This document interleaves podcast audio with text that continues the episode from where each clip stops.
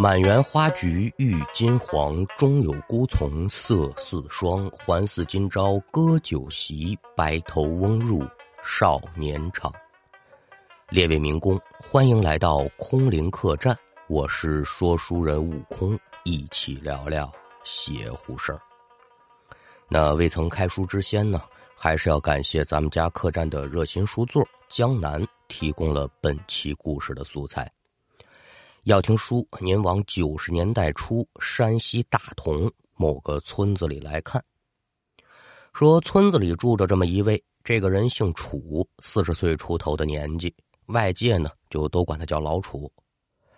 说这老楚干嘛的呢？庄稼人，日子谈不上多富足，但也过得去。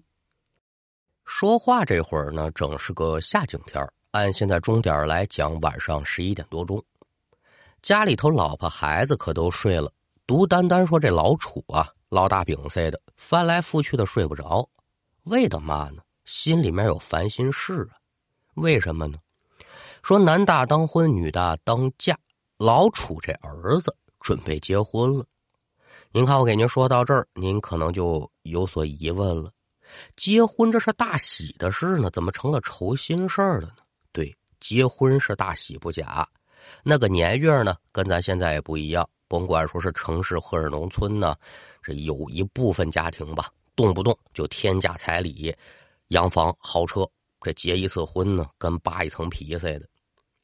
尽管说没那么大压力，但是千顷地一棵苗，当老子的就不想让自己的儿子风风光光的把媳妇娶回家吗？但是想归想，口袋里面可没钱呢。说上哪儿弄这个钱去呢？违法乱纪的事儿，咱可不能干。思来想去，最后一咬牙，嗨，一不做二不休，搬不倒葫芦撒不了油。家里头这些个家禽牲口，挑出来几只，我给卖了不？也就在这个老楚琢磨着我该卖哪只的时候，耳听得窗户外头唰唰唰唰唰，咱也不知什么东西啊过去了，而且带着这么一股子凉风。嚯，好家伙，真快！自己身子不由自主打了个激灵，老楚腾的一下可就坐起来了，拿眼朝窗户外面看，嘛也没有，但这个歘歘的声音可还在。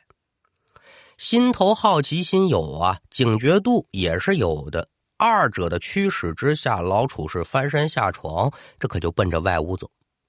刚刚走到正堂屋门口的时候，老楚就听见这院子里头又传来一阵扑扑腾腾的响动。这其中呢，还夹杂着鸡叫，但很快这动静就没了。老楚心头纳闷，怎么回事啊？紧走几步，可就来到了院中，凭感觉朝着刚才声音来源的方向一瞧，就见呢，在鸡窝的位置站着这么一黑影儿。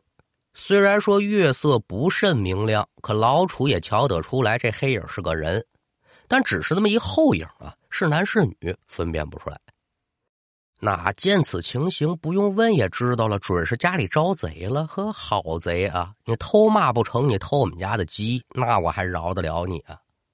这老楚倒也真冷静，闷声他不撵于，顺手抄起门边这么一个锄头，蔫么巧动的，他就摸过去了。咱也不知说是这贼耳背呀，还是一心想偷鸡呀。老楚这边可都快贴到他后背了，这贼没反应。老楚一瞧，心说：“嚯，你要找倒霉！我这一棍子下去，我打你个生活不能自理。”心里打定了主意，再瞧老楚举手，可就要往下打。可也就在这棍子刚刚举过头顶，再瞧眼前这个贼，猛的一回身这可就盯上老楚了。回过头来，咱再说这老楚啊，眼瞧着这贼把头扭过来了，四目相对之下，老楚手中这棍子。可就落不下来了，等于说悬在半空了，就觉着身上这血，好家伙，从脚底板子呼的一下全顶到脑瓜盖子上了。具体是为的嘛，咱说不明白。反正现在就感觉，哎呦，我这头怎么这么晕的慌呢？紧跟着这人是眼前一黑，咣当一下撂地上了。你要说这老楚瞧见什么了？怎么一下子就晕过去了呢？哎呦，了不得了！刚才咱可说了。这贼一回头盯上这老楚，这头扭了可不假啊，同志们，他这身子可没动。不光身子没动，您再瞧这贼的脸，长发披肩，这么一妇道，脸色是铁青的渗人呢。被月光这么一照，您再瞧这嘴上都是血污，而且是腥臭无比。往上瞧，这一双眼睛呢，全是眼白，没有黑眼仁。您仔细琢磨琢磨，这什么形象啊？有够多吓人吧？知道活人没有长成这样的，那准就是遇上鬼了，还不允你等嘛呢？咱放下老楚，暂且不表，先说屋里这娘俩。外面闹了这么大的动静，你说醒不过来那是不可能的。这边穿衣下床，来到院外，摸着黑儿，这可就找到倒在地上的老楚了。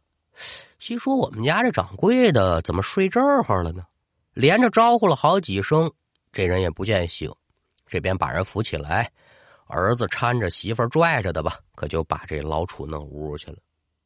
刚才那一幕，娘俩又没瞧见，他也不知发生的是什么呀。老楚这呼吸还算是匀称，就跟睡着了似的，那就守着吧。等人醒了之后，再具体问怎么回事。那叔不要麻烦。一直等到了清晨八点多，老楚醒了。醒可是醒了，您再瞧这人坏了。口也歪了，眼也斜了，嘴唇哆嗦的是一句话也说不出来了，就剩下淌着哈喇子了。娘俩一瞧这状态，哎呦，我的个天爷！老楚家这天可要塌了。这老楚中症了，什么症啊？中风。说怎么中的风呢？这说书的一张嘴，咱表不了两家的事儿。咱先按下这娘俩如何的伤心，怎样的难过。老楚为的骂中的风，咱都先别说了。单说村里头，太热闹了。怎么回事呢？这村里啊，闹黄鼠狼子了。昨天晚上一夜之间，与老楚家连排的有这么七八户人家。早晨起来一瞧啊，家里头养的这些个鸡呀、鸭呀、鹅呀，反正总之带毛的吧，拢吧拢吧，一共死了好几十只。查死因看伤口，无一例外，全是从脖子这儿给咬断了。这死相甭提有多惨了。来人问老楚说：“家里有没有事儿啊？”一瞧老楚中风了，问不出嘛。但鸡窝旁边的几具尸体也算是给出答案了。得了吧，你们家这也是没跑了啊！老楚这病该看看，家里剩下这个鸡鸭鹅呢，好好经管着吧。就因为这事儿发生在大半夜，睡得都着着的，赶等听到动静起来再瞧，那就剩下尸体了，凶手跑没音儿了。所以大家都认为呢，这是黄鼠狼集体出来找食儿了，可也没往别处想。天刚帮黑各家各户呢，可就把家里这些个家禽呢赶到窝里，然后拿这铁丝把这个窝给锁上。心说这下总该消停了吧？嘿嘿，消停早着呢。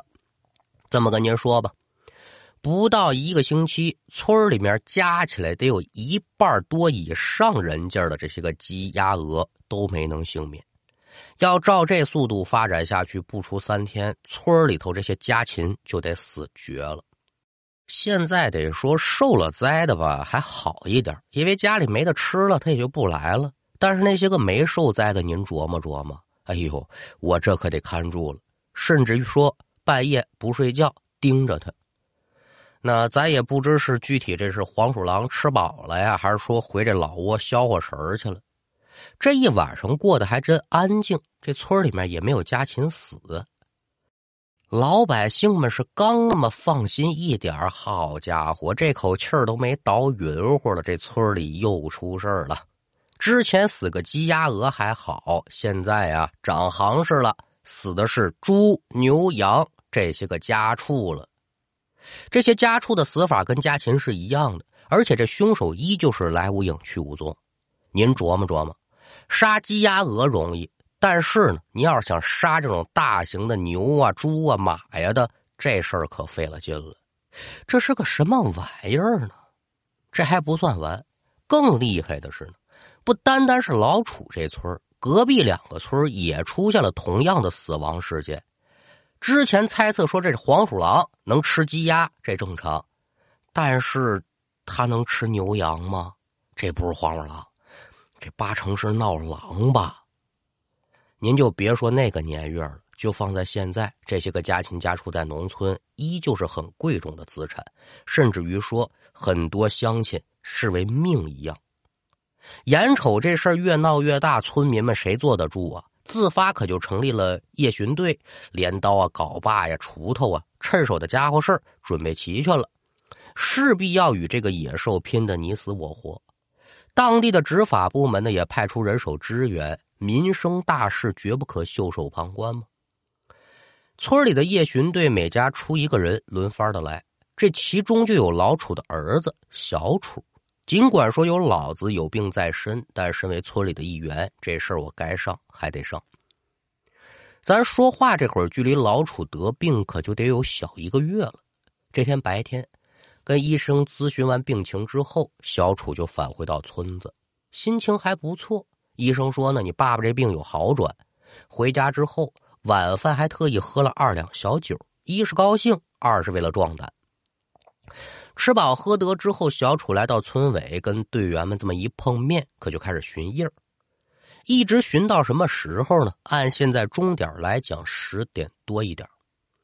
这会儿这夜巡队整来到村北头，顺着道拐个弯，刚走没几步，就听见咩羊的惨叫，我都打着哆嗦的叫啊！